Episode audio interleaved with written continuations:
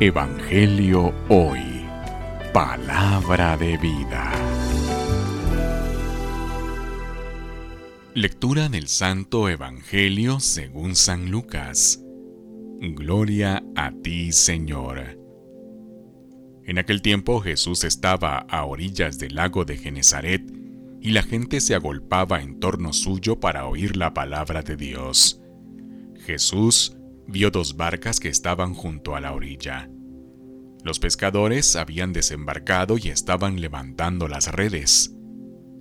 Subió Jesús a una de las barcas, la de Simón. Le pidió que la alejara un poco de tierra, y sentado en la barca enseñaba a la multitud. Cuando acabó de hablar, dijo a Simón, Lleva la barca mar adentro y echen sus redes para pescar.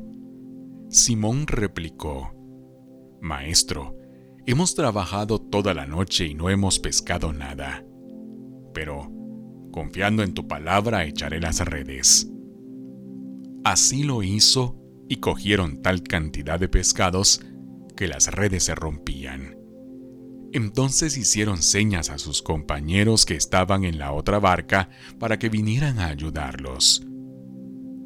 Vinieron ellos y llenaron tanto las dos barcas que casi se hundían.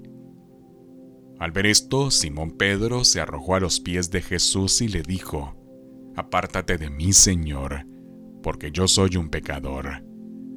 Porque tanto él como sus compañeros estaban llenos de asombro al ver la pesca que habían conseguido.